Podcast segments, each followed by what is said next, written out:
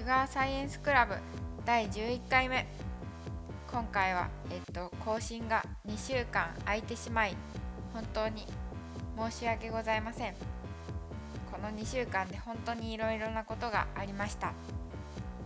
まずはやっぱりアルバム発売ウーリーが10月13日に発売になりました。みんな聞いてくれたかな？あともしかしたら CD とかもゲットしてくれた人もいるかもしれないですね。あのユニバーサルミュージックストアバージョンっていうピンク色の方をゲットしてくれた方はあのめっちゃ可愛いコップがついてたと思うんですけどあの本当可愛いですよね。それにあとは DVD とかもついてたと思うけど見てくれた人はいるかな？分かりませんけど楽しんでもらえてたら嬉しいです。その中でちょうどその発売日に新しい MV も出たのがあっていとこだったら「フィートマム」っていう曲でマムくんと一緒に作った曲の MV も出ました。えっとどんな曲かっていうと好きな人ともしいとこだったら遊ぶ口実とかも考えなくても会えるしさらには大人になっても自然に会えたりするのになとかって思う気持ちを歌ってます。これも中島みどりさんのイラストで作ってもらって本当にめっちゃ可愛いのでこれもぜひ見てほしいですね。みんなの中でアルバムで一番お気に入りの曲とかあったら教えてください。あとはそうツアーももう始まってますね。まずは岡山からあったんですけど岡山でライブするのが本当にいつぶりかな、まあ、6月ぶりか。意外とそうでもなかったけど。岡山で大きなライブハウスって言われてるクレイジーママキングダムってところがあってそこで初めてワンマンができたっていうのもすごい自分の中では思い出深かったし今まで来てくれたファンの方とかも来てくれてたりお友達も来てくれたりあとは家族とかおばあちゃんまで来てくれたり本当になんかホクホクとあったかい時間でしたね。そんな感じでじゃあここからメッセージいっちゃいましょうかね。アルバム聴いたよっていうメッセージをくれた方もたくさんいたのでまた紹介していこうと思います。じゃあラジオネームしくしく奉仕さんからのメッセージです。もかさんこんばんは。ウーリーが手元に届いて初めての週末仕事を終えようやく全曲ゆっくり聴くことができました。もう好きな曲ばかりで驚いています。因縁のシュガーサイエンス先生は密かに私のテーマソングと思って聞きました。そうですね。あのしくしく奉仕さんはシュガーサイエンス〇〇の問題の正解を出したすごい人ですね。歌を止めないは目下のところ心のベスト10第1位です。本当に素敵なアルバムありがとうございます。モカさんの歌を心の居場所に明日も頑張っていきます。とのメッセージをいただきました。しくしく奉仕さんありがとうございます。聞いてくれて嬉しいですね。そう歌を止めないっていう曲は本当にこのポッドキャストを聴いてくれるぐらい応援してくれてる人には本当に聴いてほしい一曲というかもうみんなを思って作った一曲ですね。次のメッセージはコロポックルさんからのメッセージです。ウーリンの曲全部聴き終えました。とこだったらの2人みたいにこの人とだったらあと100年話していられるなって思える人が私にもいます。お互い異性として何とも思っていないので曲のようになることはないけれどもしその人に恋をする世界線があったらこんな感じなのかなと変な気持ちになりました。失恋とかちょっと暗いイメージが題材の曲が多いのになぜかどの曲からも元気をもらえて不思議な気持ちでいっぱいです。もかちゃん愛してます。ありがとうございます。いとこだったらてかいとこなのかいとこなのかどっちの発音なのかがちょっと迷ってるんですけどいとこだったら本当に絶妙な人間関係というかそういうのをかけた曲なんじゃないかなと思うんですけど今回のアルバムはネガティブというかまあモヤモヤしたっていうのがテーマのアルバムだったのでそうなっちゃったし自分のまあ気持ち的にもそういうモードではあったのでそういう曲が多いんですけどそれでも元気をもらえるって言ってもらえるのは本当に良かったって思います。この今回のアルバムで今思ってる気持ちをたくさん書いたんですけど「アイロニー」っていう曲ではその全部がだんだん晴れていくような気持ちを曲にできたというか曲にしていきながらその気持ちに自分が慣れたみたいなところがあったので吐き出したようなアルバムになったかなって思ってます。ラジオネームかこちゃんからのメッセージです。もかちゃんこんにちは。JK2 年のかこです。今日インディゴラエンドのライブに行ってきたんですが会場でウーリーが流れてびっくりして嬉しかったです。私はえのんくんからもかちゃんを知ったので紹介してくれてありがてーと思いながら開演を待ってました。今回のライブツアーには残念ながら行けないのでいつかもかちゃんの生歌を会場で聴ける日を楽しみにしています。ウーリー最高。ありがとうそうこれは何人かからメッセージいただいたんですけどインディゴのライブでウーリーが、あの、会場の時に流していただいてたみたいで本当に本当にありがたい。優しすぎる。の先日ちょっとね『スッキリ』っていう番組でもえのんさんがウーリーを紹介してくれてそうやって何て言うか先輩方も応援してくれる方もいるんだなとかって実感できたというかやっぱ私もそんな人たちみたいになりたいなって思って頑張ろうってすごい思いましたね。いいなライブ行ったの羨ましいです。そしていつか私のライブにもぜひ遊びに来てほしいな。ちょっと面白い面白衝撃のメッセージが一つ。ラジオネームおじい。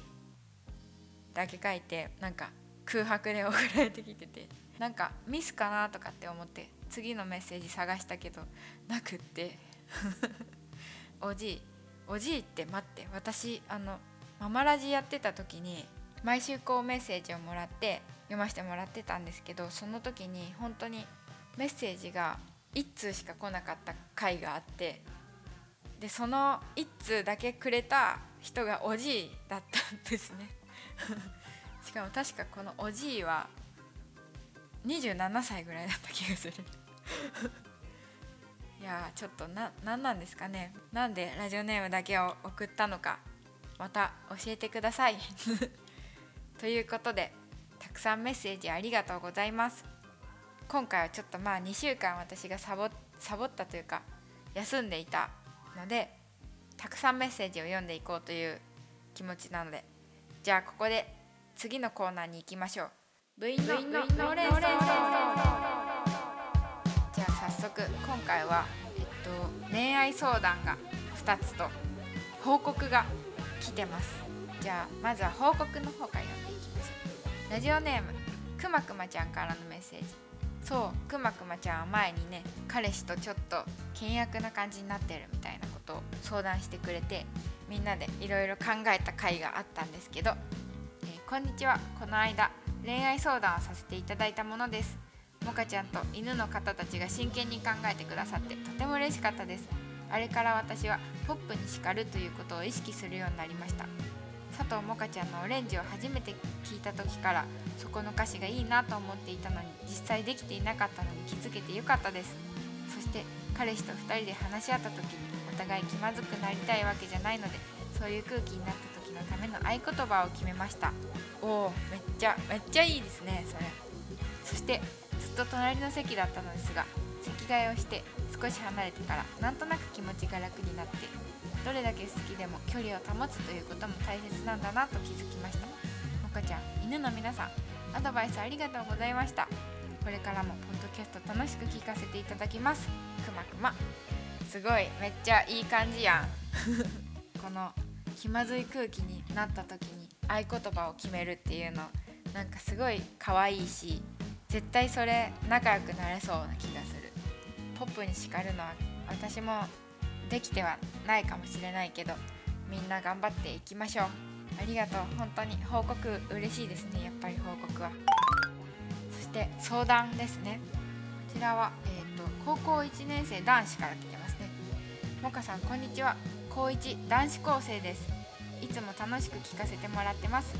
今回は一つ恋愛相談があります。中2から中3にかけて8ヶ月ほどお付き合いしていた女の子と去年の10月に別れたのですが1年ほど経った今彼女への思いが再熱してきていて復縁しようと声をかけるか迷っています。女性からするとそういうことは友達などを経由せずに直接言われた方が気持ちのいいものなのでしょうか。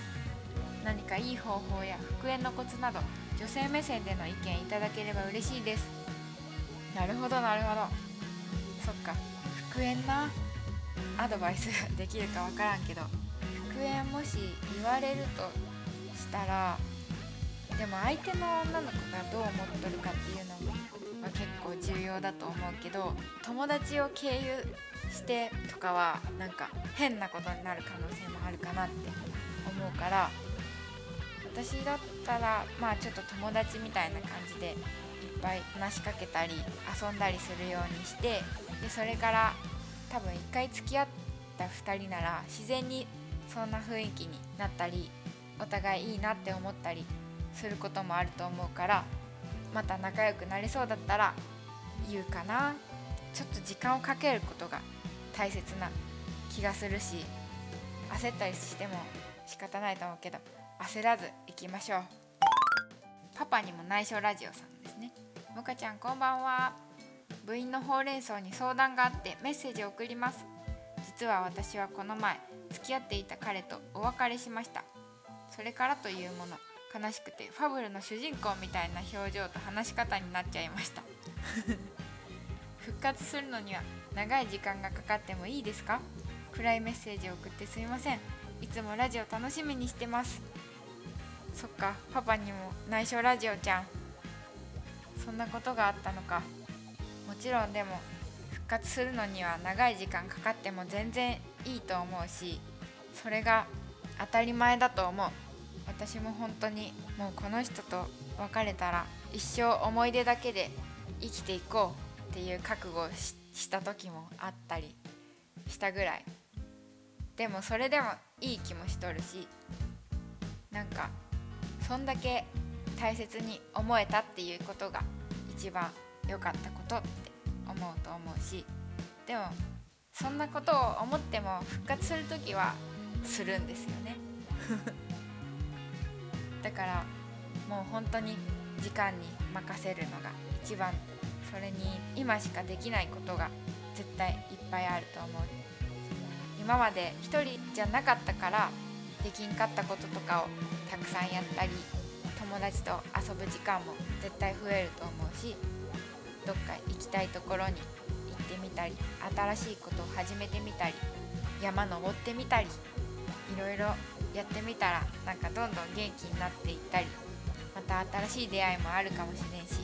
人生も長いし人生1回しかないしとにかく悲しむのも楽しんだらいいと思います。また元気になったら教えてね。というわけでみんなほうれん草いろいろありがとう。いっぱいメッセージが来て嬉しかったですね。これからもどんどんメッセージ募集してます。あとウーリーな出来事もたくさん届いてるんですけどもうちょっと時間が経った頃にいろいろ発表していこうかなと思ってます。またみんなのあのお気に入りソングも教えてくれたら嬉しいしほうれん草も待ってます。というわけでじゃあお知らせ。えっとみんなご存知かもしれないけどそう今ツアー中です。今週土曜日が名古屋。名古屋のボトムラインっていうところでやります。えっと1日2回公演あるんですけど夜の18時からの公演の方はまだチケットがあるからぜひ名古屋の方遊びに来てください。そんで10月30日が大阪。これもまだ夜の部がチケットが余っておりますのでぜひ来てほしいです。11月7東京はちょっと売り切れてしまったんですけどその後にまたツアーとは別で広島なんですけど11月13日に広島のクワトロで、えっと、マムくんとツーマンライブがあります。これも近辺の方はぜひぜひ遊びに来てください。あとはそう結構重大なお知らせがあって今実は東京 FM の「レディオドラゴンネクストという番組の中でウーリー協会っていうコーナーを持たせてもらってます。今月と来月かな？やるからぜひ聞いてほしいです。このポッドキャストとは違うコーナーをいろいろやってたりリスナーのみんなからのウーリーの弾き語りとかを投稿してもらってそれをラジオで書けるかもみたいなこととかもやったりしてますのでモカ部のみんなもウーリー歌ってみたとかぜひぜひ投稿してみてください。ウーリー協会っていうハッシュタグでやってます。ということでえっと久しぶりでした。じゃあまたこれからも毎週更新目指して頑張るぞ。じゃあねお疲れ